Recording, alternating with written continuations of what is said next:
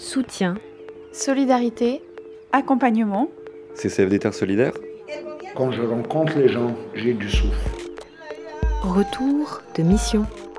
Le temps d'un café avec Marion Poirot, chargée de partenariat au CCFD Terre Solidaire pour l'Indonésie et le Timor-Leste depuis un an et demi. Alors Marion, tu reviens d'Indonésie. Tu as euh, parcouru, j'imagine, le pays à la rencontre des partenaires. Est-ce qu'il y a une visite, une rencontre qui t'a euh, particulièrement marqué durant ce séjour? Alors j'ai fait ma mission sur, euh, sur l'île de Java. Et Java a la particularité d'être l'île la plus peuplée et la plus urbanisée d'Indonésie. Et ces dernières années, elle a connu une très forte accélération des méga investissements euh, c'est-à-dire des grands projets tels que les réseaux ferrés à grande échelle, les complexes portuaires, des projets miniers et, d'autres euh, types de projets. Et ces investissements se concentrent particulièrement sur les zones euh, littorales, sans vraiment prendre en compte les populations qui y vivent, ni même les risques climatiques qui sont pourtant bien réels, notamment avec la montée des eaux. Peut-être un souvenir marquant, avec l'un de nos partenaires, j'ai eu l'occasion de visiter deux villages submergés dans le centre de Java, ou du moins ce qui, ce qui reste de ces villages. Et concrètement, il faut s'imaginer euh, ce que ça veut dire un village submergé. Euh, donc les habitants qui sont restés vivent littéralement dans l'eau.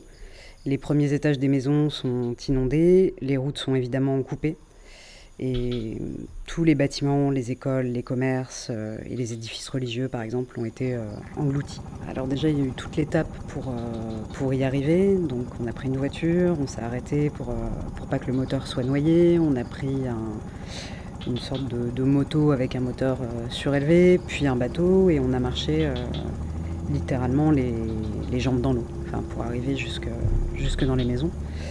Euh, donc dans ce village-là, il n'y avait plus qu'une maison, une famille euh, qui vivait au deuxième étage donc de, sa, de sa maison, qui avait rehaussé bien sûr tous les tableaux, tous les, les diplômes des enfants, les objets. Euh, et on a échangé sur, sur leur changement de profession, sur comment était le village avant. J'ai visité un deuxième village. Là, la situation est un peu, un peu différente. le phénomène de montée des eaux est beaucoup plus récent. Et la majorité des familles, euh, contrairement au premier village, sont restées. Euh, et on construit, avec l'appui de notre partenaire, un réseau de ponts et de pontons assez légers pour au moins circuler entre, les maisons. Euh, et là, la situation est encore un peu différente parce qu'avant la submersion, la plupart des, des habitants vivaient de la brisiculture. Euh, pardon, activités qu'elles peuvent euh, plus pratiquer euh, aujourd'hui. Et récemment, le gouvernement leur a proposé de, s'investir dans la production de moules, mais ça n'a pas été un, succès parce que c'est pas évident de, changer de métier sans être, sans être accompagné. Et puis au fond, ça résout pas le, le, fond du problème. Donc ils sont quand même assez inquiets par rapport à l'évolution de la montée des eaux et ils voient les autres villages aux alentours. Et le partenaire que tu, as, que tu allais rencontrer, justement, quelles sont les actions qu'il met en place pour aider euh, ces villages? Alors, plusieurs choses. Ils sont, euh, c'est eux qui ont, par exemple, aidé à construire ce réseau de ponts et de pontons parce qu'ils avaient vu d'autres villages et ils savaient que ça ne s'améliorerait pas. Euh, ils appuient aussi les, les habitants à s'auto-organiser pour aller voir aussi, pour inciter le gouvernement à développer des aménagements un peu plus durables des zones côtières, euh, éviter de multiplier les gros projets qui contribuent à enfoncer les, sols, comme les, ports avec des gros euh, conteneurs, euh, et pour trouver des, véritables solutions d'accompagnement en termes de, relogement, en termes de, de, changement de métier. Et cette vitalité de l'engagement de nos partenaires est quand même très inspirante.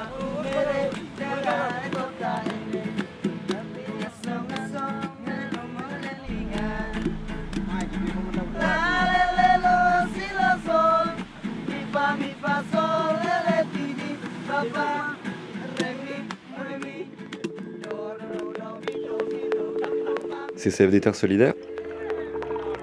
C'était Le temps d'un café avec, un podcast proposé par le CCFD Terre Solidaire.